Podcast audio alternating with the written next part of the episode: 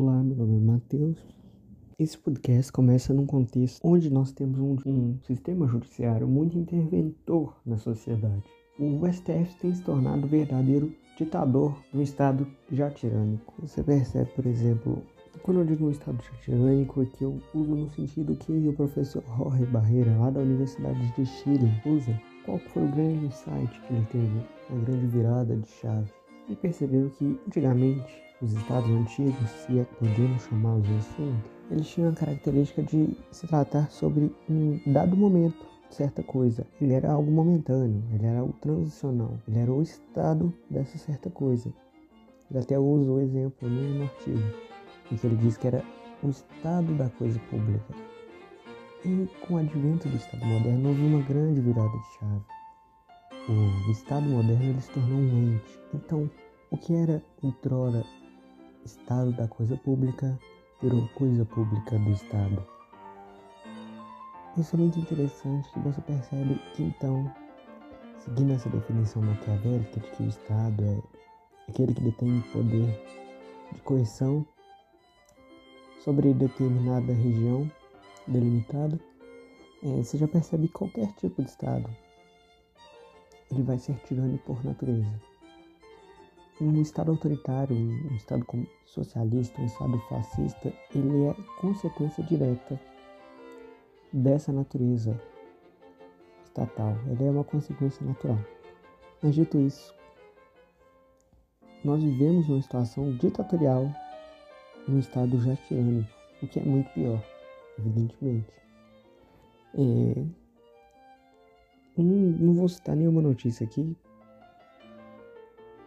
mas vocês, eu tenho certeza que vocês estão acompanhando as notícias, têm percebido, sim, a quantidade de absurdos que o STF tem feito com toda a população, com seguidores do presidente Jair Bolsonaro.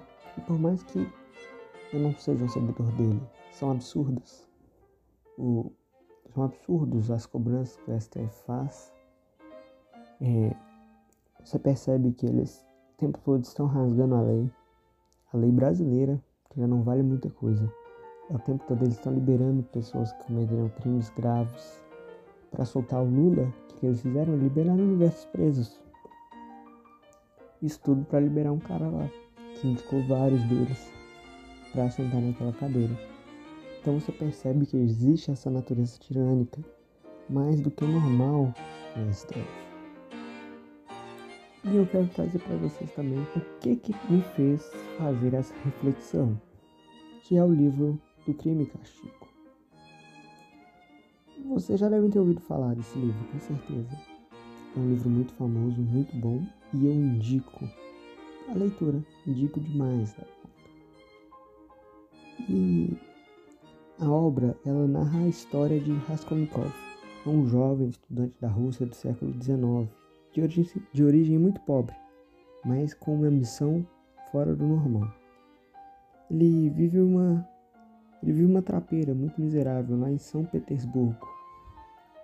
É um homem muito introspectivo, cerebral, doente de ideias, na qual passou a sofrer uma perturbação psíquica, causando assim um forte sentimento de culpa que atormentava sua alma. Tanto o Raskolnikov como os demais indivíduos daquela sociedade, ele, eles viviam sob condições degradantes. Eles eram pobres, embora Raskolnikov era pobre, embora fosse um ex-estudante de direito e tinha um poder aquisitivo muito baixo, sendo esse um dos fatores que o influenciou a cometer um ato ilícito.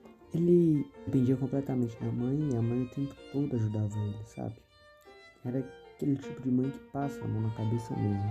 Então você começa a perceber o traço que nos faz pensar dessa obra, o traço moral dessa obra. Tem algo de maquiavélico naquilo. Maquiavélico eu trago no sentido literal. Algo a ver com Maquiavel. E, assim, esse Raskolnikov, esse estudante de direito, ele não, não satisfaz somente com a moral cristã tradicional. Ele sente-se digno de superá-la, julga-se acima dela. Ainda estudante, ele publicou um periódico local um artigo e ele defende a ideia de que grandes homens em toda a história da humanidade os realizadores dos feitos descomunais, ou seja, os caras que fizeram grandes atos mesmo, estão além do bem e do mal e não têm o dever de sujeitar às exigências éticas dos comuns mortais.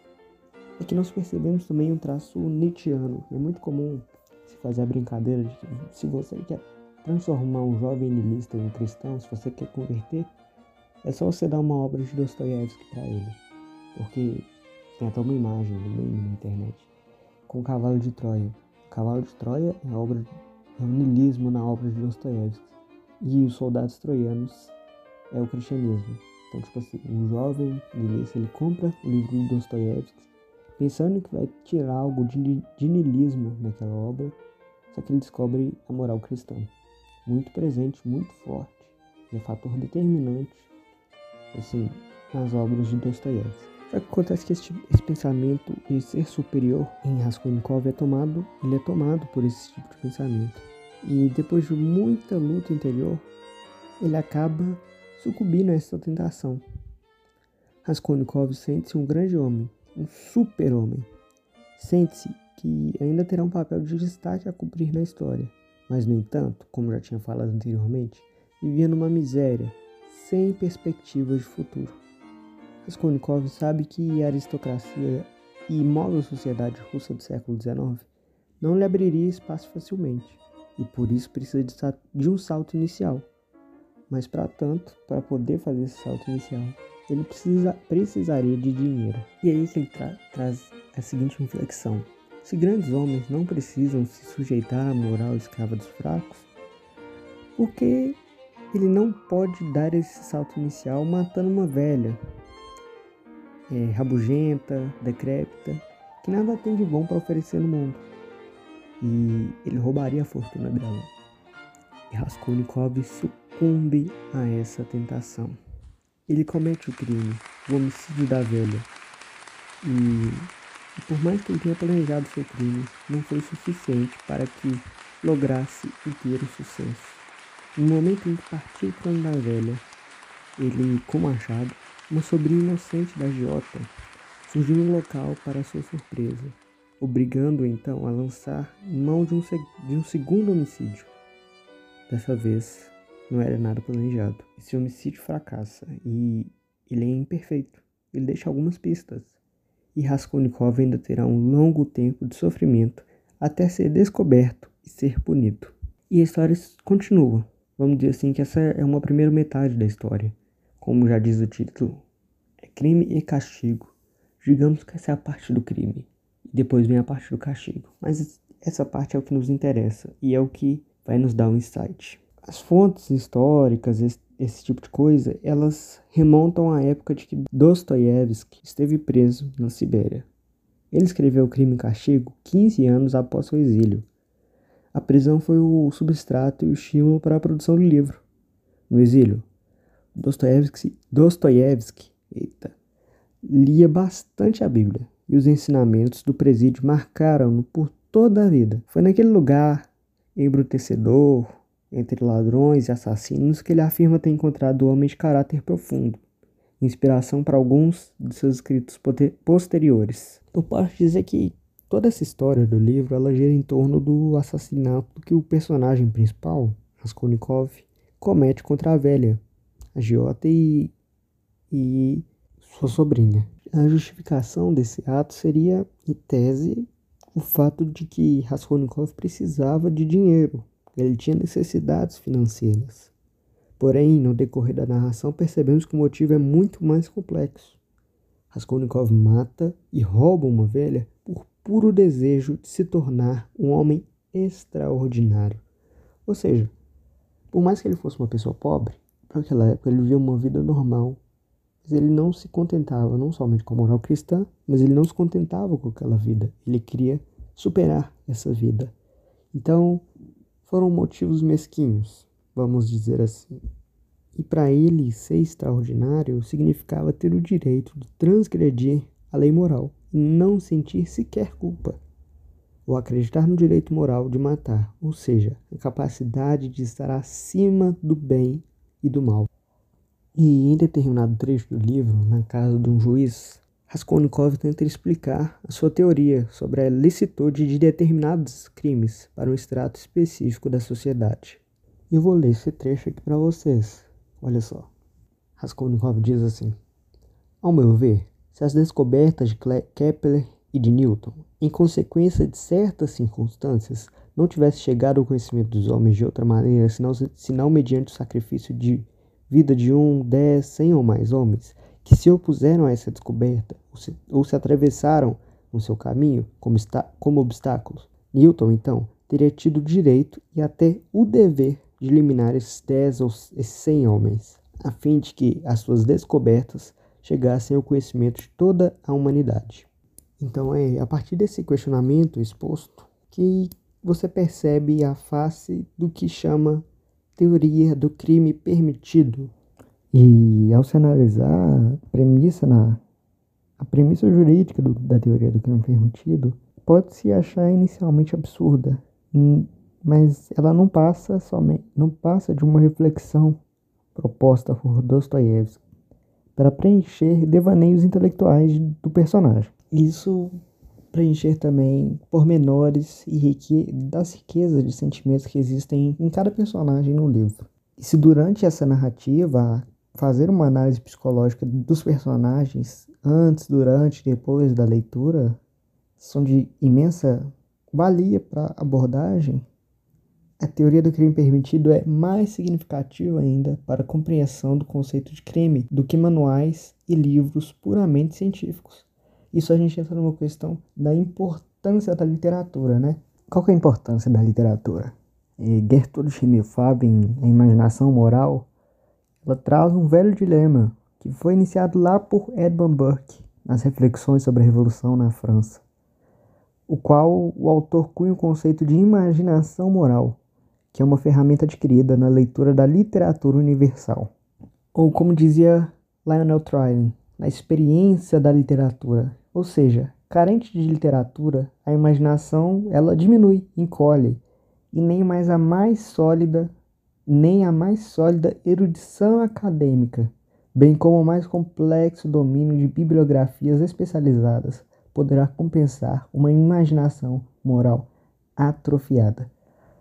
Em suma, ler literatura dá acervo de cosmovisão, de realidade, memória literária. E essa sua visão de mundo ela pode estar afetada e distorcida por alguns fatores. E você nem vai perceber mas isso afeta a sua percepção filosófica e a percepção da realidade também. É o que faz o clássico serem os clássicos. É ter uma cosmovisão sem muitas distorções, complementando a escassez da sua percepção. A sua no sentido de você mesmo.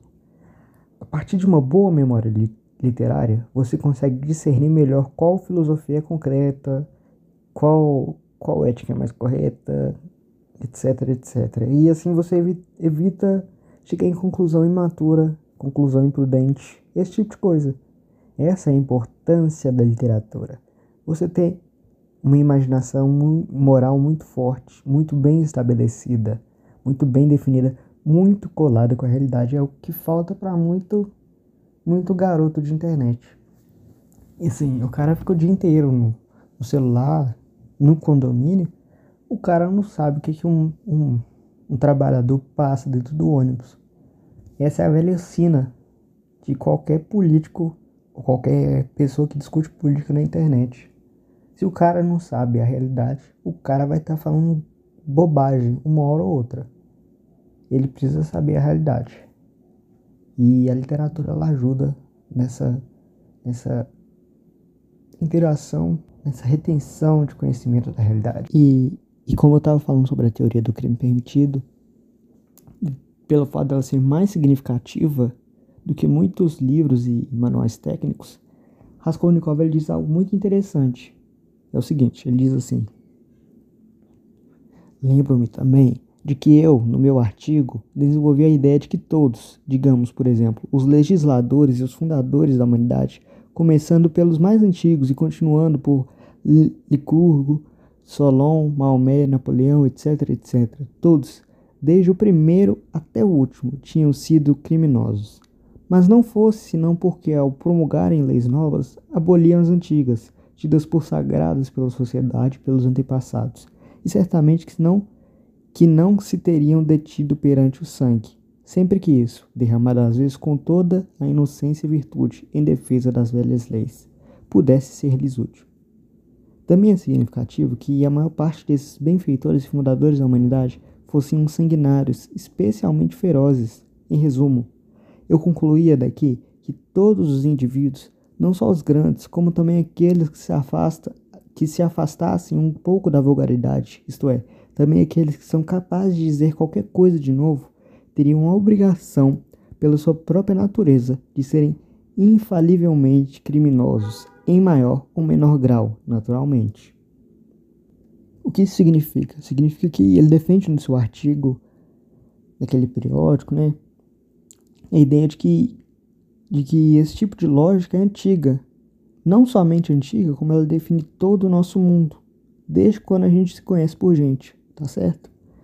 A ideia de que um crime cometido por Napoleão, mas em prol da humanidade, que fundou uma nova, numa, uma nova ordem, jamais sofreria qualquer tipo de censura, assim como os que foram cometidos anteriormente pelos fracassados na manutenção do status quo. É o conceito de que certos crimes são absolvidos pela história, entende? E vale ressaltar que a grandeza desses revolucionários, ela, principalmente o Napoleão, o personagem principal, ele tem uma afeição muito maior por Napoleão. Vocês lendo o livro vocês vão entender. E eu não vou dar mais muitos spoilers aqui. A grandeza desses revolucionários foram combustível para os jovens do século XIX. E exatamente por isso essa obra é atemporal, pois essa reflexão sobre os déspotas, do passado vale para o presente. E Raskolnikov, eu posso dizer assim que ele é uma, um certo tipo de personificação desse racionalismo que havia naquela época no início do século XIX. Em todo o século XIX, na verdade. Ele comete um crime se baseando na sua própria teoria, julgando ser um desses hum, seres humanos extraordinários, superiores, etc, etc. E do alto de seu orgulho, que o acompanha até o final dessa empreitada, ele mata essa velha. E faz isso tudo para roubar e posteriormente utilizar esses recursos para terminar sua faculdade e prosseguir seu caminho de boas ações. Para ele, isso era pó diante das grandes ações que o futuro lhe reservava. E olha só que interessante, apesar de todo esse vislumbre que Raskolnikov tinha de si próprio, ele era na verdade uma pessoa normal. Uma pessoa medíocre. Medíocre no sentido mais literal possível. E, portanto, por mais que eu tenha começado aqui falando sobre o STF, isso é em especial para o STF, mas para qualquer outro tipo de político muito popular, no sentido de populista, seja Hitler, seja Lula, eles não impressionam por serem excepcionais, mas por serem apenas representações. Isso precisa ficar muito claro. Cada um em seu contexto, evidentemente, mas todos esses três, principalmente esses três que eu citei na verdade, né? Eles são uma definição daquilo que Ortega y Gasset chama de homem massa. São homens medíocres, mas sofrem aquilo que eu posso chamar de síndrome de Raskolnikov, que é a formação de uma autoimagem distorcida, exacerbada, sentimentaloide, movida por um orgulho doentio e pela crença totalmente irreal na sua própria grandeza. Não por acaso, essas pessoas, esses ministros do STF, eles reivindicam para si aquele direito ao crime tão bem descrito por Dostoiévski. E aqui, inclusive, eu lembro de um artigo escrito por uma socióloga alemã chamada Ingeborg Maus, que chama Judiciário com o Superego da Sociedade. Ela faz uma análise, toda uma análise histórica, jurídica, etc, etc, num contexto. Mas eu quero tra trazer para vocês aquilo que está no título, que é um conceito muito simples, que já diz tudo o judiciário como superego da sociedade. O que é o superego? Dentro de todo esse contexto da psicanálise do Freud, né? Você tem, vamos dizer assim, três abstrações da pessoa: o id, o ego e o superego. O superego é aquele que é responsável por domar o id, ou seja, ele reprime qualquer tipo de instinto primitivo. ou irracional, vamos dizer assim.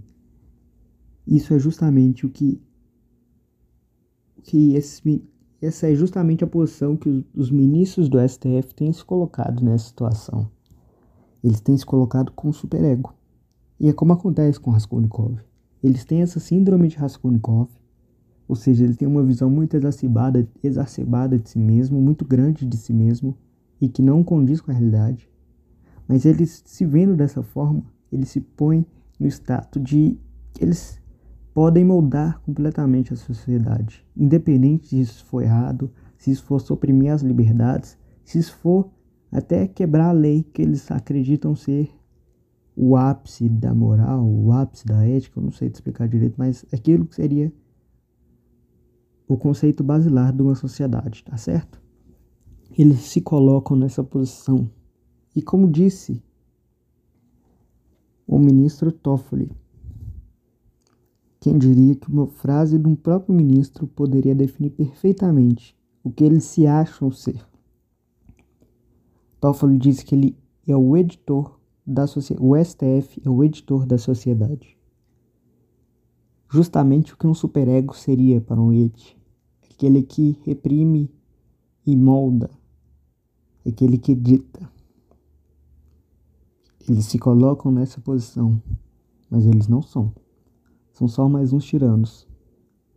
E como todo tirano, uma hora ou outra eles perdem a cabeça. Este foi meu podcast. Espero que você tenha gostado. Até a próxima. Tchau.